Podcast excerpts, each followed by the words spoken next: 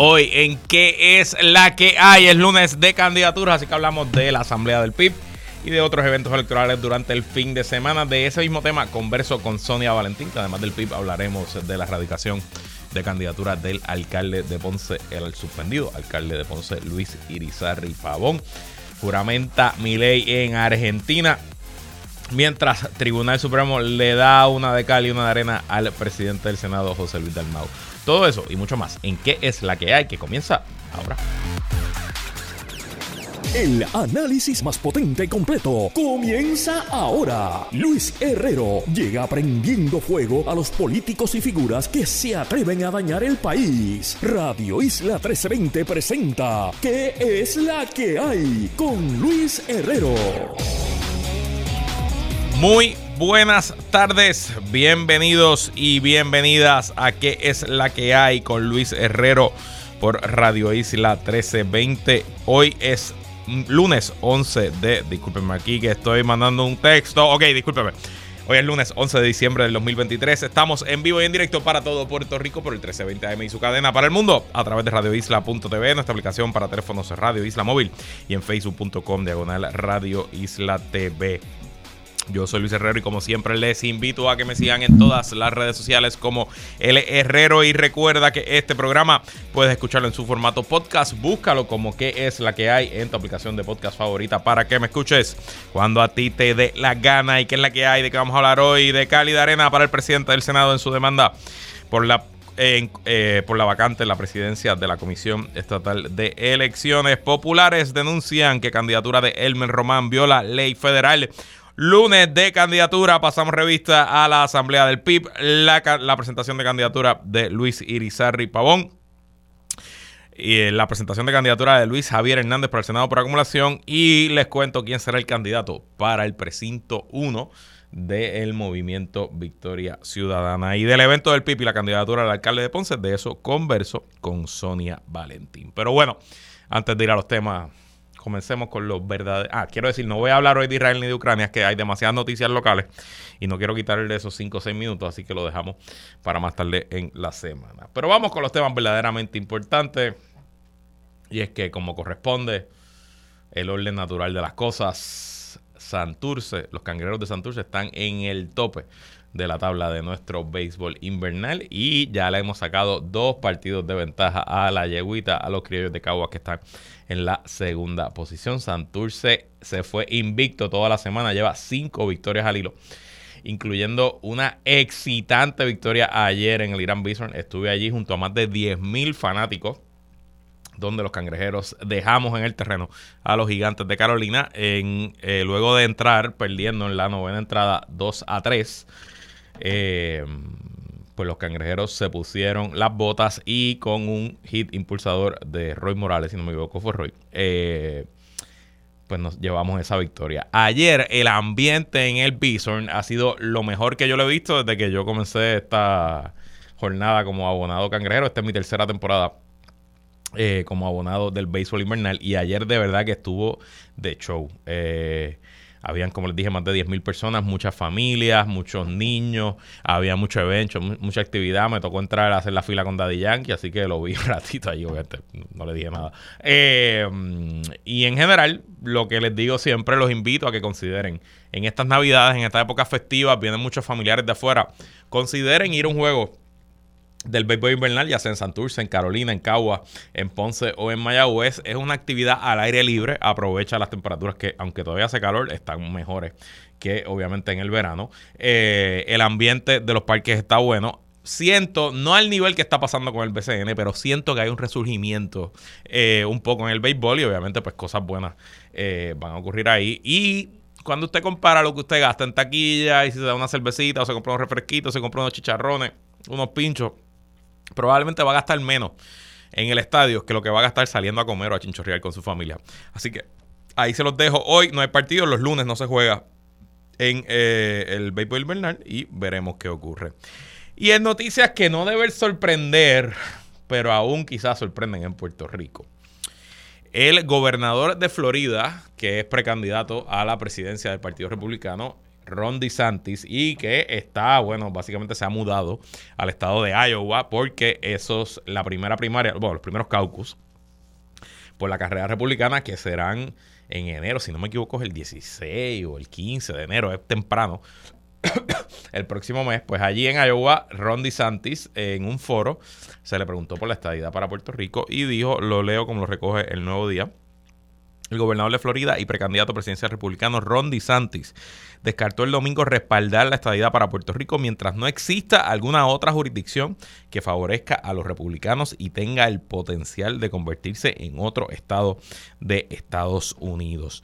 Nunca haría nada para darle a los demócratas escaños adicionales en el Senado. Entonces, sea lo que sea, tendrían que ser escaños republicanos o un estado republicano para igualar al estado demócrata.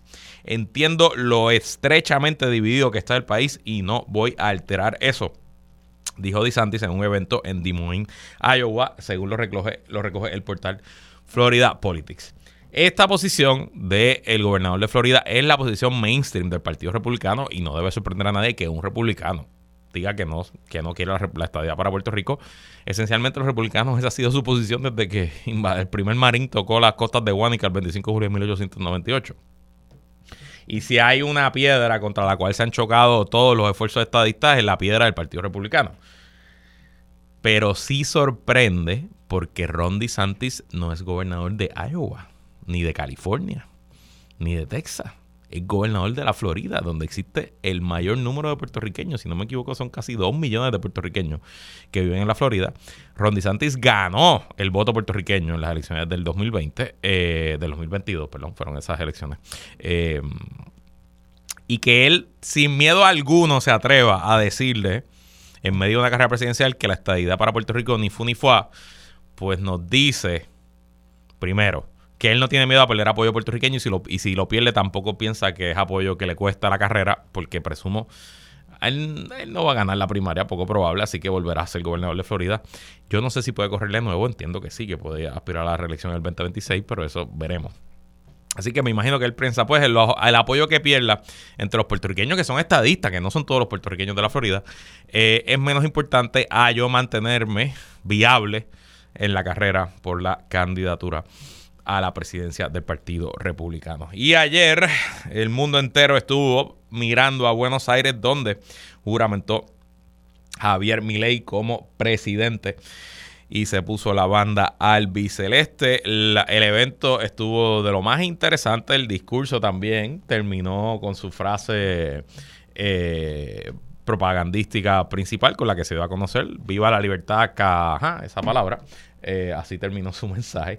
Eh, entre los momentos curiosos e interesantes es que Vladimir Zelensky, presidente de Ucrania, estuvo como uno de los invitados de honor de Milei y, y lo sentaron con una persona entre medio al lado de Víctor Orbán, el presidente de Hungría y uno de los principales aliados de Putin en la Unión Europea. Y las cámaras captaron cuando Zelensky, yo no sé si es la primera vez que se ven de cara a cara tras la invasión rusa de febrero del 2022, pero eh, los videos captaron un momento bastante animado. Yo, obviamente, no hablo ni húngaro, ni ucraniano, ni ruso, así que no sé qué le habrá dicho. Pero de las facciones y de la manera en que estaba moviendo las manos, se nota que Zelensky no fue muy, eh, no fue muy pacífico con su compañero copresidente húngaro. Y Orbán se veía bastante incómodo pegado a la pared. Así que nada, muy interesante. Hoy era expectativa sobre las primeras acciones que iba a tomar el gobierno de Milei y de hecho todo el mundo ha estado pendiente a la bolsa de valores argentina y a la valorización del peso argentino en el primer día, pero según reporta el país, los argentinos y argentinas van a tener que esperar hasta mañana a que se conozcan las primeras acciones fiscales del presidente. El nuevo el vocero presidencial de Argentina, Manuel Adorni, ha afirmado este lunes por la mañana que habrá que esperar hasta el martes para conocer las primeras medidas económicas del gobierno del ultraderechista Javier Milei. Argentina espera una definición sobre los recortes y el ajuste fiscal que el mandatario ultraderechista auguró como la única solución a la crisis económica que tiene a casi la mitad de la población en la pobreza y la inflación interanual en 142%. En su discurso de Asunción el domingo, Milei había augurado un panorama desolador para los próximos meses. Ningún gobierno ha recibido una herencia peor que la que estamos recibiendo nosotros, dijo, y advirtió que no aceptará protestas en las calles frente a sus medidas.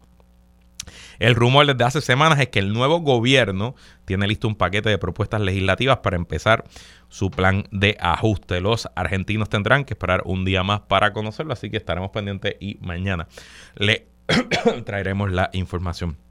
Mientras tanto, aquí al frente en el Tribunal Federal comenzó oficialmente el primer día de juicio contra la ex representante Tata Charbonnier. A esta hora, las últimas actualizaciones que vi de los compañeros periodistas que están cubriendo en sala es que todavía no se ha culminado el proceso de selección de jurado.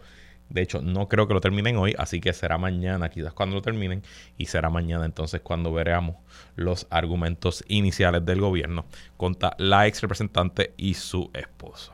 Y bueno, pasando a temas políticos, de cálida arena para el presidente del Senado en su demanda contra la presidenta de la, vacante, la presidencia de la Comisión Estatal de Elecciones. Como saben, el presidente del Senado se había apuntado a una victoria cuando logró que eh, un juez de primera instancia declarara que el gobernador de Puerto Rico, eh, perdón, que la presidencia eh, de la Comisión Estatal de Elecciones había sido llenada impropiamente por el gobernador y que actualmente el, eh, el nombramiento que tenía la presidenta asociada, Jessica, ¿cuál es el apellido de la jueza?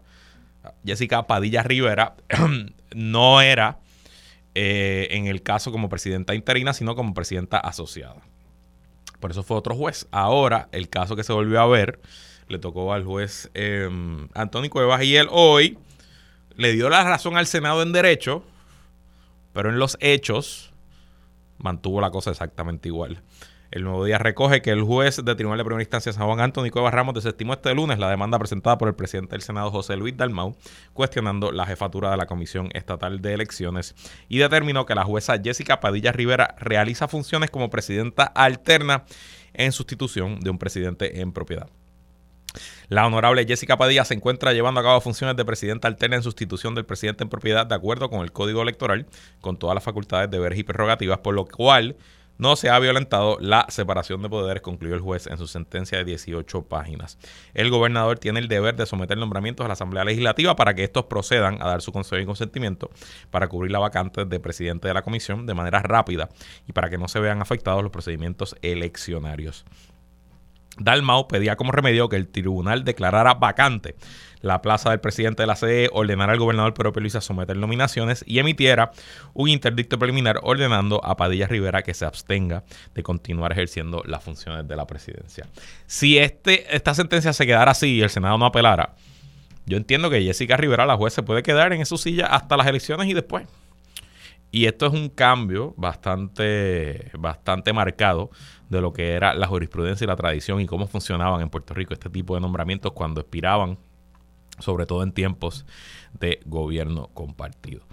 No sé, hasta ahora no he visto si el Senado anunció que va a apelar, pero eh, sin duda la controversia todavía le queda tema y veremos cómo termina en el apelativo y si llega al Tribunal Supremo. Mientras tanto, hoy un grupo de representantes y aspirantes a la legislatura del Partido Popular Democrático anunciaron que radicaron una querella formal ante la oficina del Special Counsel en contra del aspirante a la comisaría residente por el Partido Nuevo Progresista, Elmer Román, por entender que su candidatura viola las disposiciones de la Ley Federal Hatch Act que prohíbe a empleados federales participar de elecciones partidistas mientras ocupan un cargo público. Ustedes recordarán, hablamos de esto yo creo que dos días la semana pasada, que eh, Elmer Román contrario a lo que yo pensaba, que yo pensaba que ya era un militar retirado, pues no, es un militar activo con un puesto en el Departamento de la Defensa. Eh, y como es un empleado federal, le aplican las disposiciones del Hatch Act, que es una ley que prohíbe a los empleados federales hacer política mientras son empleados. Cuando salió, y de hecho, por esa disposición de la ley de Hachak se explica aquella entrevista tan terrible que él tuvo con Lenin, con Rafael Lenin López en su programa de Primera Pregunta, donde le preguntó que si era republicano o demócrata y él no supo qué contestar. Y en parte no supo qué contestar porque la manera en que le está corriendo hoy es porque él convenció al Pentágono, él convenció al Departamento de la Defensa de que la carrera para la comisaría en Puerto Rico no es una carrera federal porque la lectura que le, le da el Departamento de la Defensa en una consulta, en un memo, es que como Puerto Rico es un territorio, pues aquí no aplica los partidos demócratas y republicanos. el hashtag específicamente dice que usted no puede aspirar a un puesto eh, por uno de los partidos que nombra un candidato a presidente. Y ellos dicen que ya hay, unos, hay unos precedentes en elecciones municipales que son no partidistas o en elecciones en tribus indias y que a través de esos precedentes pues puede Elmer Román aspirar. La teoría de... Eh, de Héctor Ferrer Jr. y los populares que envían esta querella es, y leo de primerahora.com, en su querella argumentan que esa no es la realidad de la elección a comisionado residente, pues otros aspirantes al puesto se identifican abiertamente con los partidos nacionales demócrata y republicano. Así ha ocurrido también con pasados aspirantes lo que convierte dicha elección en una partidista. La opinión legal que autoriza a Román a correr para comisionado residente parte de premisas erradas y desconocimiento sobre política puertorriqueña. Román indujo a error al Departamento de Defensa al minimizar la naturaleza partidista de la contienda. Esta querella le abrirá los ojos afirmó el representante. Así que muy interesante, le sale otro chichón otro problema a esta candidatura que honestamente después de que nos las vendieron con bombas y platillos ha resultado ser más problemática que, eh, que beneficiosa para Jennifer González. Y bueno, vamos al lunes de candidatura, vamos con el plato fuerte de la información de hoy y del fin de semana, que fue la asamblea que celebró ayer el Partido Independentista Puertorriqueño en el ballroom del tercer piso del centro de convenciones. La, primera nota de análisis, y que no aguanta otra nota más, es que sería mezquino no catalogar la asamblea como exitosa. Fue exitosa en todos, sus, en todos los sentidos que uno quisiera que un evento como este fuera exitosa. Primero, se llenó.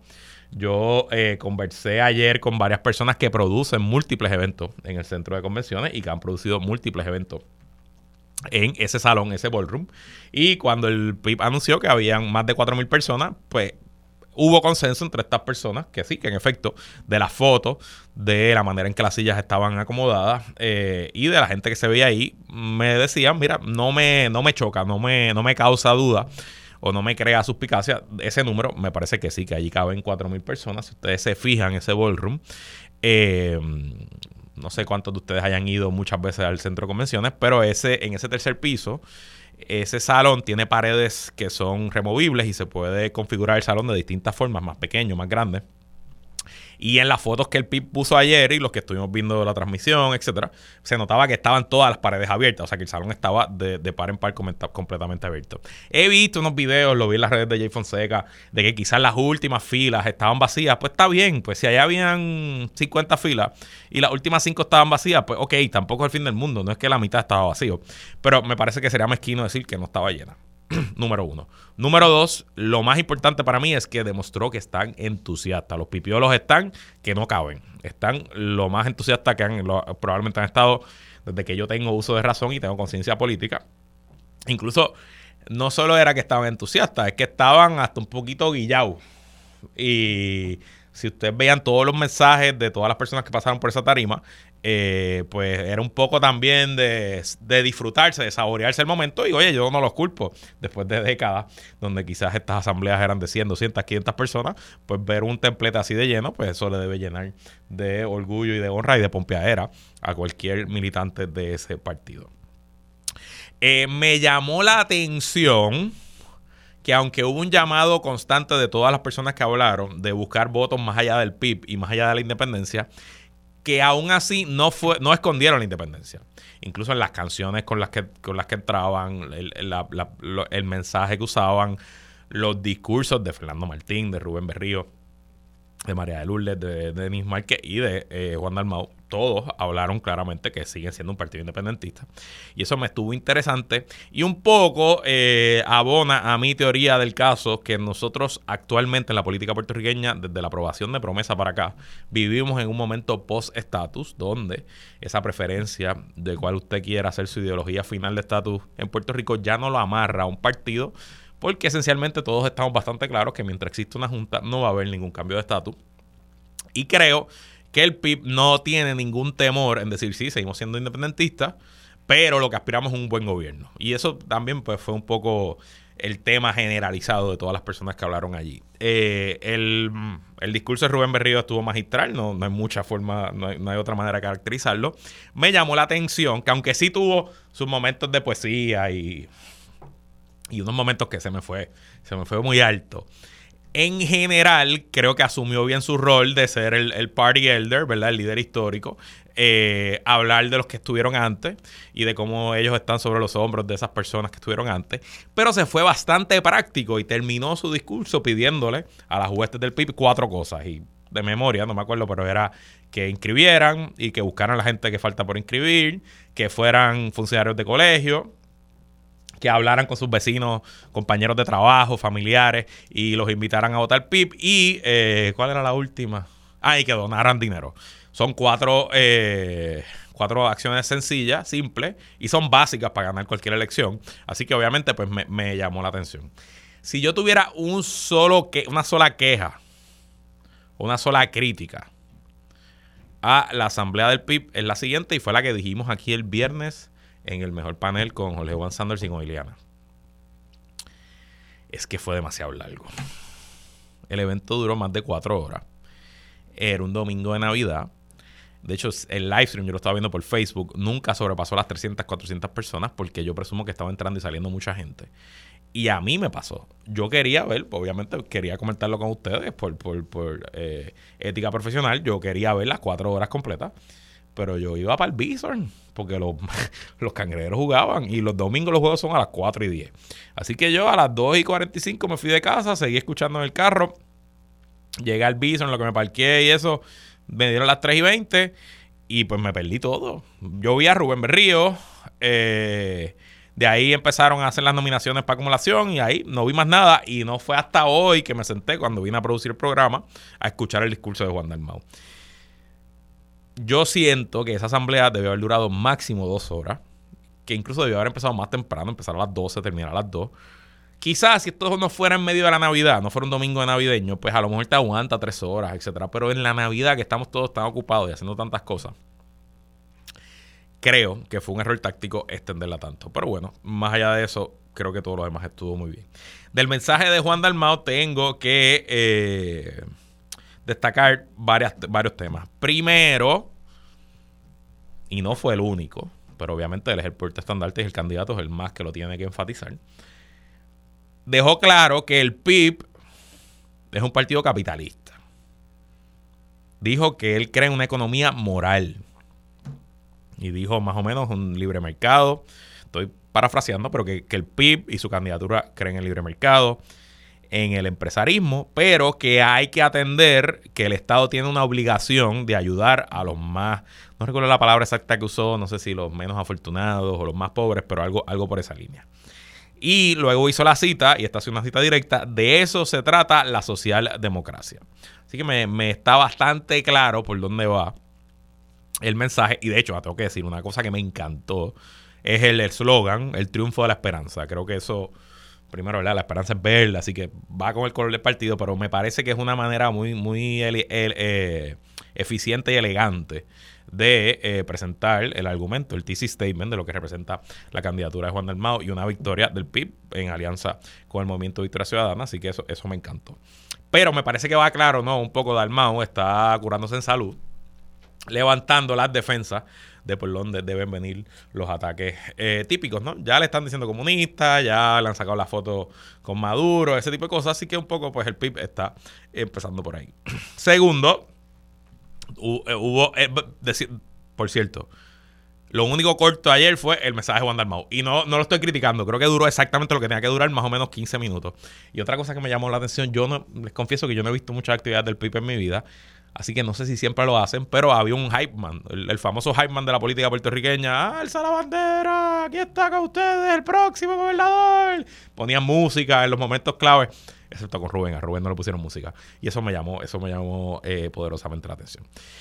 Volviendo al, mensaje de Almau, eh, luego de hablar de economía, se fue rápido a hablar de anticorrupción, de que su gabinete no va a haber amiguismo, que va a trabajar que se lo gane, que lo único que va a importar es que haya un compromiso con el plan de, gobierno, la patria nueva, etcétera, etcétera. Obviamente eso está claro que por ahí se tiene que ir, sobre todo si la corrupción es uno de los tres temas principales. según lo hemos visto en las encuestas públicas. Y por último, cerró diciendo un mensaje claro a, sus, a, los puertorriqueños que son populares, PNP, estadistas, estadolibristas, que, dejen, que no se dejen engañar por los partidos que año tras año, década tras década, le prometen un cambio que la estadía viene o que él ha mejorado viene y que nada de eso ha ocurrido, que por lo menos con Juan Dalmau tienen el compromiso de que él no va a impulsar la independencia así porque sí, sino que va a haber una asamblea de estatus donde todos y todas pueden participar. Así que en general me pareció una excelente actividad, me pareció que es un gran cierre de año para el Partido Independentista que si sumamos este evento con el que tuvo Victoria Ciudadana hace varias semanas en el Teatro Tapia, estamos hablando de que más o menos hay 5.000, 5.500 personas que podemos catalogar como la base activista sólida de la alianza y con 5.000 personas en esta época usted puede montar un movimiento creíble con capacidad de ganar una elección. Ahora el reto está, primero, ¿cómo no lo dejan caer? ¿Cómo mantienen este momentum? Yo ustedes que me escuchan hace mucho tiempo, los que me escuchan hace mucho tiempo, saben que he sido bastante crítico, que me parece que la alianza perdió dos años y que dejaron perder el trabajo del 2020 y que ahora están, como decíamos en la universidad, a modo de salvar el semestre, de hacer al final lo que no pudieron, lo que no hicieron en dos años. Pues ahora les quedan 10 meses. Sencillamente 10 meses porque en noviembre las elecciones son el 3 o el 4, así que noviembre no cuenta. ¿Cómo no pierden este momentum y esa energía que lograron ayer? Eso número uno. Número dos, le pasa a todas las campañas, le pasa a todos los políticos. Vendrán momentos difíciles para Juan Dalmau. Yo no tengo ninguna información que les pueda decir esto va a pasar esto no va a pasar. Pero la política es así. Así que en algún momento habrá algún tema negativo, algún escándalo, algún issue. Hay que ver cómo la alianza puede manejar ese tema. Recordarán que hace el año pasado, cuando surgió el tema de un supuesto acoso dentro de la fila del PIB, yo tengo la teoría que el PIB nunca se recuperó bien de ese tema y que un poco eso escondió a Juan Dalmao por varios meses y que ahora es que nuevamente está saliendo. Y número tres, ¿cuánto dinero van a poder levantar? ¿Cuánto dinero van a poder invertir?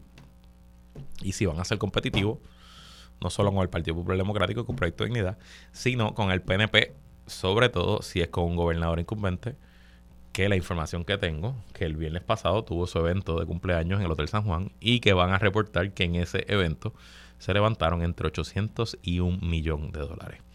No me sorprendería que el año termine con la campaña de Pedro Pierluisi con 5 millones de dólares en el banco. Y bueno, al principio esos 5 millones van contra Jennifer González, pero si él logra la victoria, bueno, pues levantará 5 millones más y lo usará contra Juan Dalmao, contra el PPD, contra el Proyecto Dignidad y contra todo el que se le meta por el medio el análisis de este evento no termina. Nosotros vamos a una pausa y cuando regresemos le pregunto su opinión a Sonia Valentín sobre esto y sobre la candidatura del alcalde de Ponce, Luis Irizarri Pavón. No se vaya nadie, que es la que hay continúa. Ahora le damos un giro a tus lunes desde la perspectiva de la directora, actriz y productora Sonia Valentín. A solas con Sonia. Como todos los lunes, conversamos sobre actualidad en el segmento favorito de mi mamá con Sonia Valentín, que es la que hay, Sonia. ¿Cómo te estás, Luis? Saludos de tu mamá y de tus tías y de todo el mundo, ¿sabes? Oye, yo lo sé, yo lo sé. Tienes, una fanaticada bastante grande en el chat familiar, déjame decirte. Yo sé, yo sé. Me dan like por, por, por, Facebook y eso. Así que un saludo y un abrazo para todas ellas. Pues muy bien, muy bien. Bueno, Sonia, el plato fuerte de hoy y del fin de semana fue la asamblea del PIB, el evento ayer en el centro de convenciones. ¿Cómo lo viste y cómo has visto las primeras 24 horas después? Pues mira, a mí me parece bien interesante que verdad hayan asistido tantas personas, me parece que sí, en efecto, para lo que son hoy las convenciones y los actos políticos, pues sí hubo una representatividad relativamente importante desde la perspectiva ¿verdad? de un partido minoritario.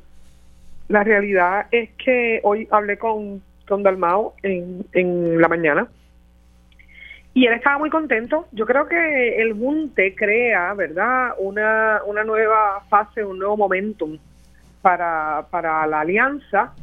Y creo que tienen, ¿verdad?, allí unas posibilidades pendientes que tienen que trabajar.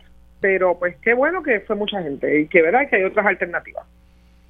¿Y qué dices que tienen que trabajar? ¿Qué tienen que trabajar? Mira, la realidad es que ellos, ¿verdad? ¿verdad? Se comentó hoy en el periódico, yo también mencioné en el programa en la mañana, que el 14% había sacado el partido eh, independentista, 14%, había sacado Victoria Ciudadana, que eso técnicamente sumaría 28, pero en política sabemos que no necesariamente suma eso. Correcto. Sin embargo, y que el que gobierna, gobierna con 31. Pues sí, esos son los datos, no sé si era 28, ¿verdad? Yo no soy analista de esto, pero es lo que entiendo. Sin embargo, eh, la realidad es que podrían, eh, eso podría ser un 20, podrían llegar a un 20 y pico y estar ahí nariz con nariz. Yo lo que pienso, así no soy experta, pero lo que pienso es que va a haber, es por primera vez, probablemente en mucho tiempo, y si no por primera vez en la historia, un momento donde se van a tocar las narices. Yo creo que aquí el que gobierne va a gobernar esta vez por menos del 31 y, y es muy probable que haya un respunte muy, muy distinto en esta elección. Y esto basado, me baso en que eh, pienso que los números, eh, pienso que el partido es Dignidad le va a restar más fuerza al Partido Nuevo Progresista. El Partido Popular está realmente convertido, ¿verdad, Luis? En un partido de derecha, centro derecha extrema. El, si el Partido Victoria Ciudadana y el Partido Independentista puertorriqueño logran entusiasmar a los inentusiasmables, porque los jóvenes están desmoralizados, despegados, desconectados, totalmente, eh, yo, yo siento que están hasta arrepentidos. Yo creo que la juventud hizo un gran esfuerzo en sacar a Ricky Rosselló de, de la gobernación, hizo un gran esfuerzo también en ponerlo allí como un gobernador más joven. Sin embargo, lo que le tocó después fue vivir, ¿verdad? Lo que ¿verdad? Y, sin, sin ánimo de, ofender a nadie, y no, no, estoy evaluando su trabajo como gobernador, pero estoy mirando desde la perspectiva de un joven, eh, pues como resultado tuvo a Pierluisi. Y yo creo que eso a los jóvenes les ha dado psicológicamente eh, a nivel país un golpe, un golpe de bajamos las manos, de, ay, mira, esto no funciona, pues olvídate, pasa la página y hagamos lo nuestro. Entonces, evidentemente, si se logra entusiasmar a esa juventud y se logra entusiasmar y separar, porque yo creo que ya estamos en ese punto, creo que estamos en el punto donde tenemos que empezar a mirar la cosa de liberales y conservadores a tocarnos las narices. Pues evidentemente, si el Partido Victoria Ciudadana se convierte en esa esperanza, en una esperanza libertadora, en una esperanza que lleve el mensaje, ¿verdad?, de, de una democracia abierta, de una democracia eh, eh, democrática de verdad, con libertades, eh, no conservadores, que no se atrinchera como se ha trincherado el Partido Popular en la esquina conservadora por conveniencia.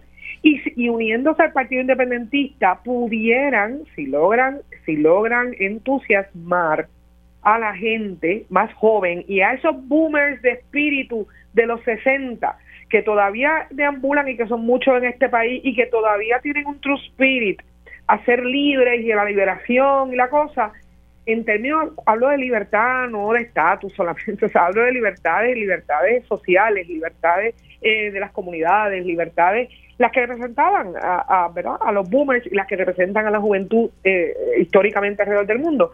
Yo creo que si eso de alguna manera se infla, pueden tener un momento. Yo no te estoy diciendo que van a ganar, no creo que vayan a ganar, pero creo que pueden entrar a, jugar el juego y de otra perspectiva. Ahora, la pregunta es, ¿lo están haciendo?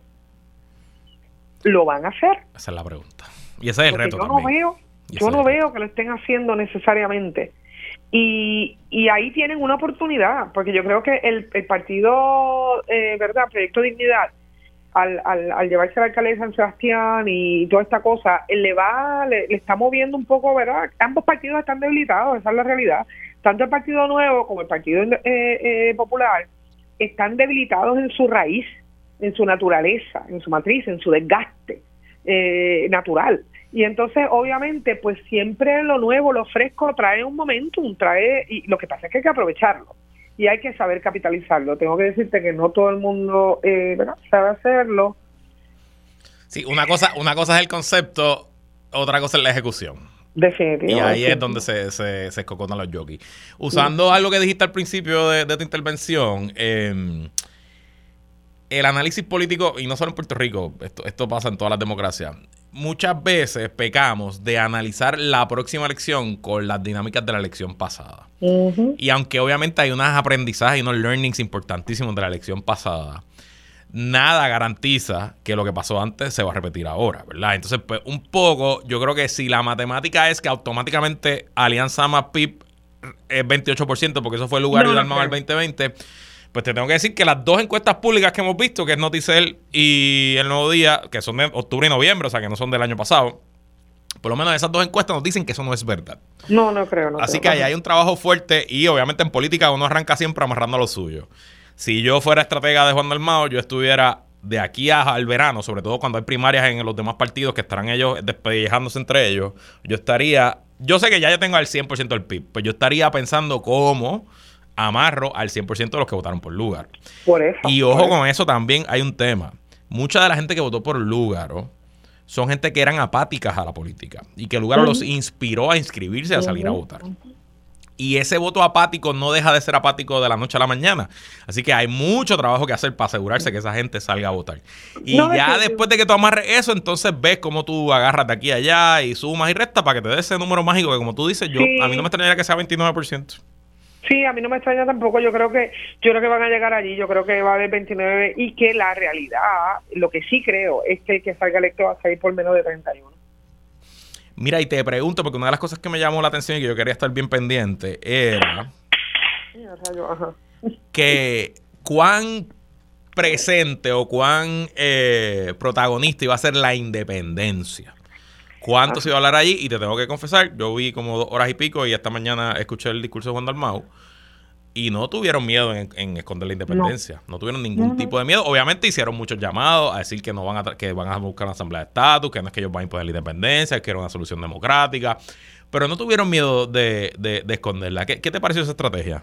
Bueno, me parece que, que desde esa perspectiva, eh, ellos deben, yo, ¿verdad? Si fuera eh, parte de ese colectivo, diría, eh, mira, eh, yo creo que el problema que ellos que, todo el mundo tiene ahora mismo encima más que el estatus verdad son las situaciones que tenemos en el momento.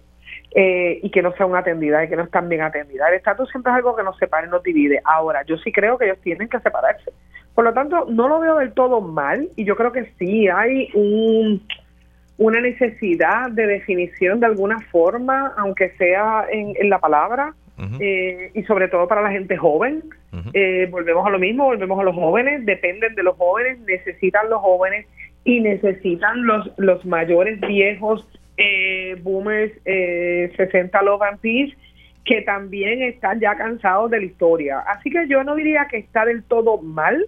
Yo pienso que hay que matizarla siempre y explicarla, sobre todo explicarla. Yo creo que Dalmau es lo que hacía, diciendo, mira, aunque creemos en esto, no es que va a llegar automáticamente, no es que va a ser una varita mágica, es que van a haber unos procesos, es que vamos a hacerlo de esa manera. Em, hemos luchado mucho durante estos estos tiempos, ¿verdad? Con, ha habido mucha, ¿cómo te digo? Mucho malestar eh, en la sociedad por las intromisiones, porque la gente se siente invadida, tenemos lo de los Airbnb, tenemos la situación con, con con las leyes 22 y, y, tenemos la, y la otra ley que no recuerdo el número. Tenemos situaciones donde, donde la gente se siente incómoda y esos momentos, esas situaciones siempre son buenas para los pensamientos de independencia y de separación. Así que me parece que por ahí anda el tiro, habrá que ver. Es un fino balance que tienen que llevar. Eh, yo siento que a esta altura del siglo XXI los miedos a la independencia no son los mismos que eran durante la mayoría de la, de la democracia puertorriqueña. Siento que el, problema, la Junta de Control Fiscal, la, llegada de una entidad supracolonial con poderes eh, plenarios, pues básicamente ha abierto los ojos y que poco también, después de tantos años de, de gobiernos estadistas y de gobierno estado y que no haya cambiado el estatus, pues nada, nada dice que un gobierno independentista va a cambiar el estatus, ¿no?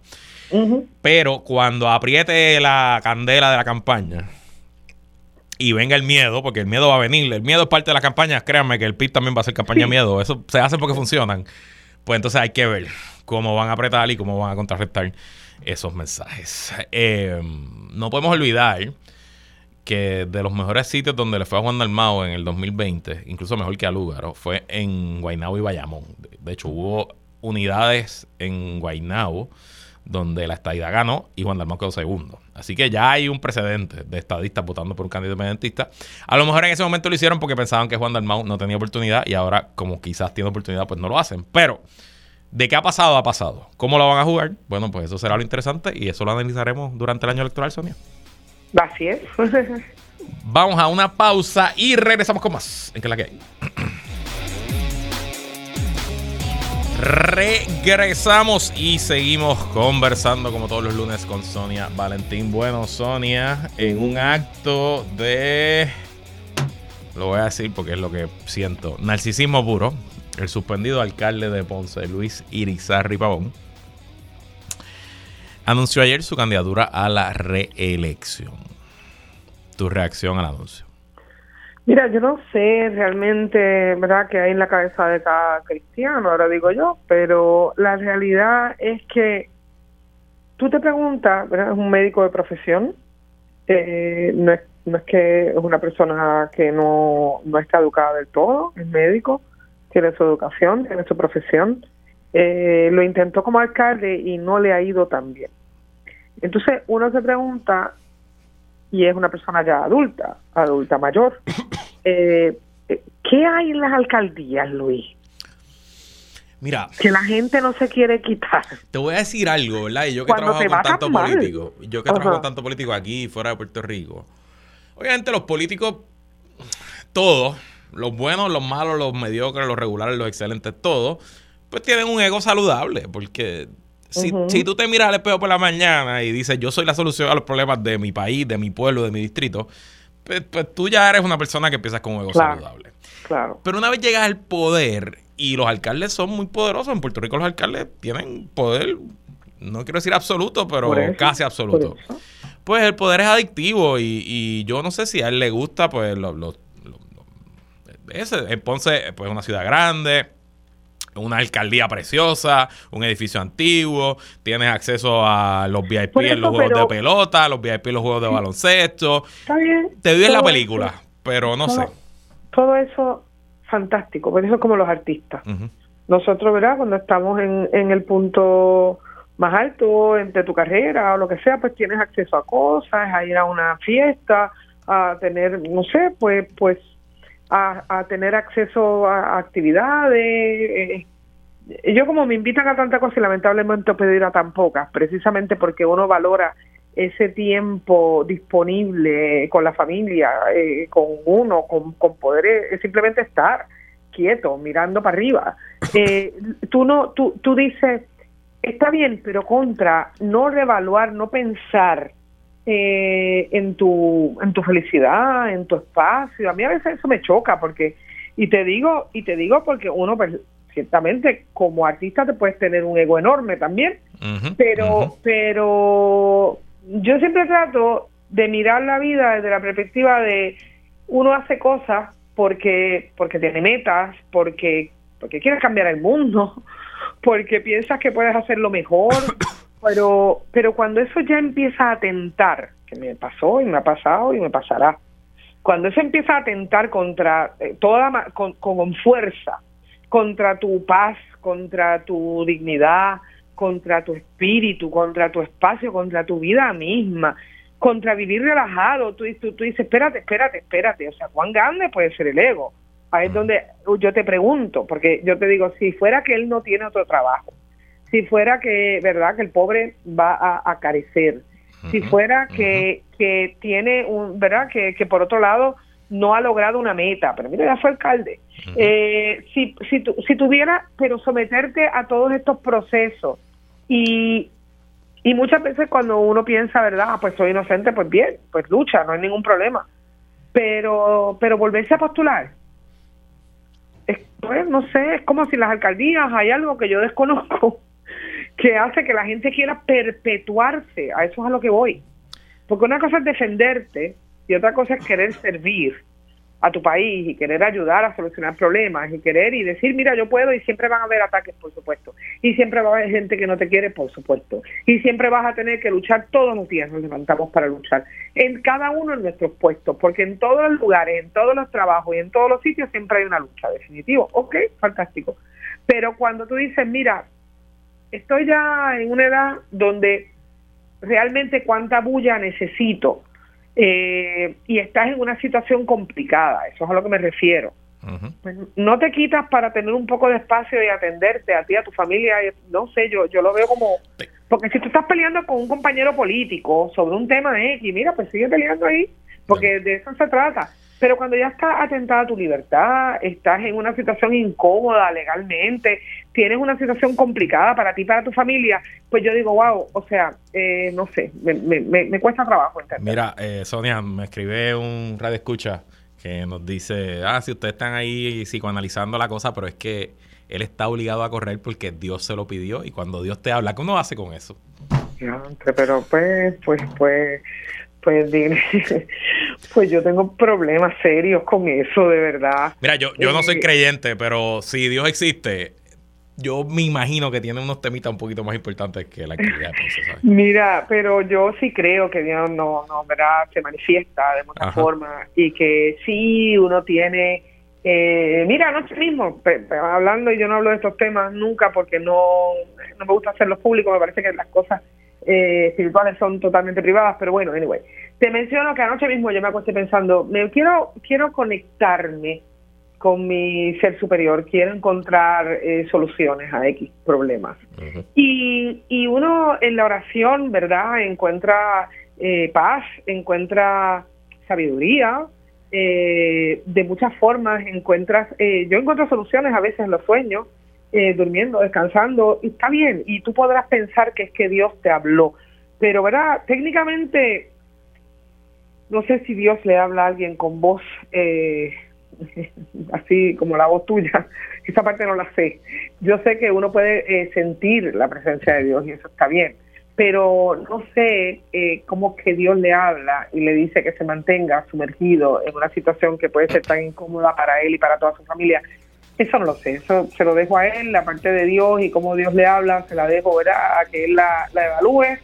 Eh, no me gusta que se metan esos temas en la política, esa parte te la digo claramente, no me gusta para nada. Me parece peligroso.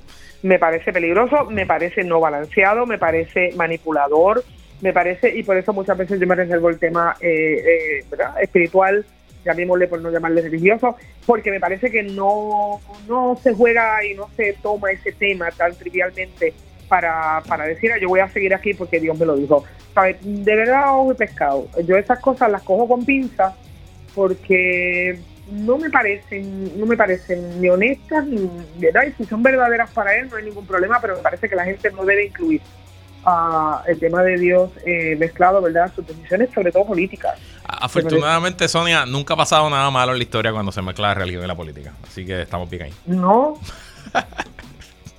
no, estoy confundida.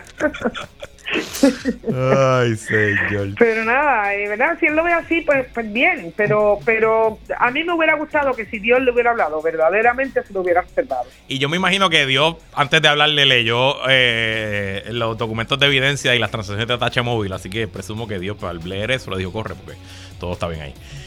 Sonia Valentín. Vale. Me voy a seguir para no meterte el lío con mi... Con mi cosas. Gracias por estar aquí todo el miércoles. Un abrazo, bye bye. Y hasta aquí esta edición de ¿Qué es la que hay con Luis Herrero? Como siempre agradecido de su sintonía y patrocinio. Quédense con nosotros. La mejor programación y análisis de la radio puertorriqueña continúa en Radio Isla 1320. Hasta mañana.